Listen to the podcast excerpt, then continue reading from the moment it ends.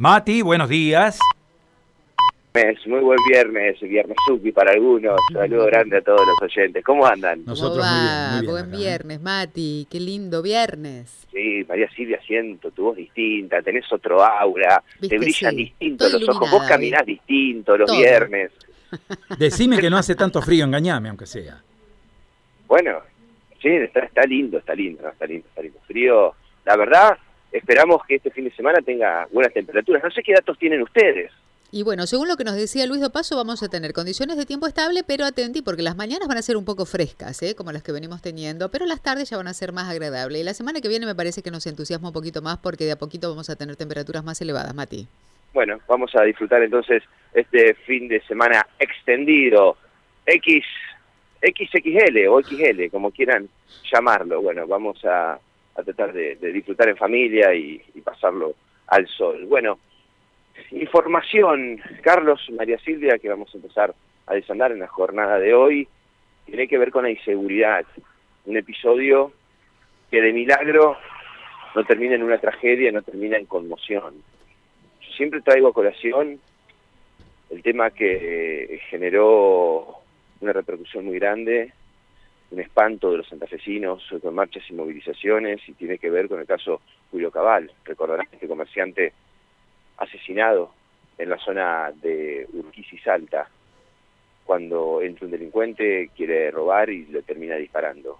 Ayer, cerca de las 19, cerca de las 19 horas, en jurisdicción de Barrio Prodelanto, Barranquitas, estamos hablando de López y Planes, intercepción con Juan del Campillo, en la esquina sureste, allí hay una carnicería, un delincuente entró cerca de las 19, con fines delictivos, obviamente, a punta de pistola, y terminó disparando. Terminó disparando y la bala terminó rozando la humanidad de un carnicero, el dueño de la carnicería, estamos hablando de Carlos eh, Seimandi, quien cayó en el piso, quien la mujer comenzó a gritar, quien los vecinos escucharon las detonaciones, el delincuente salió corriendo, rápidamente fue trasladado al hospital José María Cuyo, me lo constataron que la bala rozó su abdomen.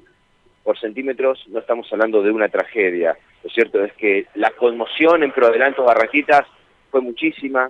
Estamos hablando de una zona que un mes atrás recordarán un episodio de robo también en un eh, local comercial donde estaba justamente el dueño de este local de ropas con su hijo y entraron delincuentes, lo tiraron al piso, le gatillaron en la cabeza frente a su hijo. Bueno, la verdad que el barrio está conmocionado. Ayer este caso, que de milagro no termina en tragedia, bueno, este hombre, este delincuente se dio a la fuga y la conmoción es muy grande. En colación a esto, hay que decir que hoy la red de vecinales eh, por más seguridad se va a reunir desde las 17 para eh, hablar y abordar estos temas con todas las vecinales, porque la verdad consideran que la situación de seguridad en todos los barrios de Santa Fe está totalmente desbordada con índices de violencia inusitados.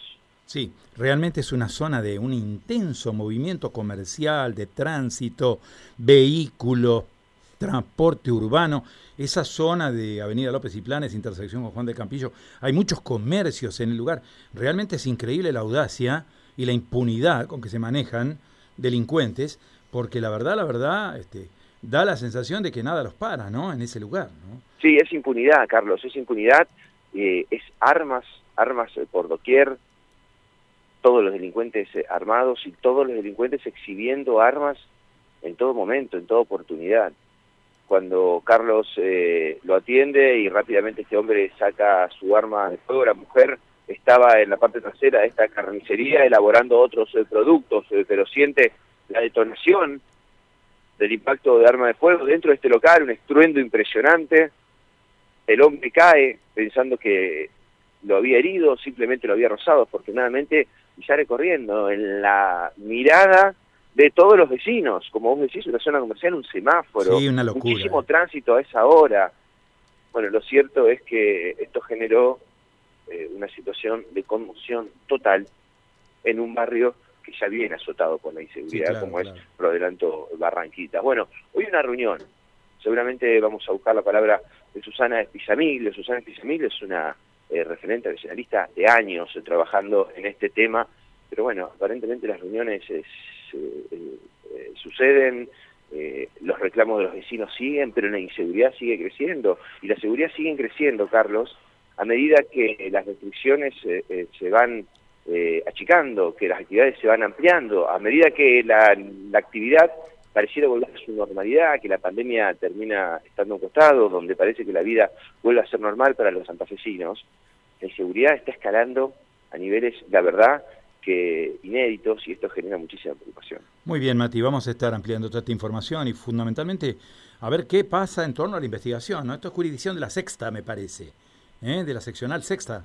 ¿eh? de policía, me parece. sí, sí, sí, la, la comisaría que está bueno, López y Planes pasando de Turraspe, sí, está al lado del supermercado, exactamente, es la jurisdicción de la comisaría sexta, exactamente. Bueno, vamos a ver si la investigación arroja alguna novedad en las próximas horas respecto de una persona que con semejante audacia realiza una, una locura de estas características, ¿no? Y una comisaría que está a 250 metros. Sí, claro, claro.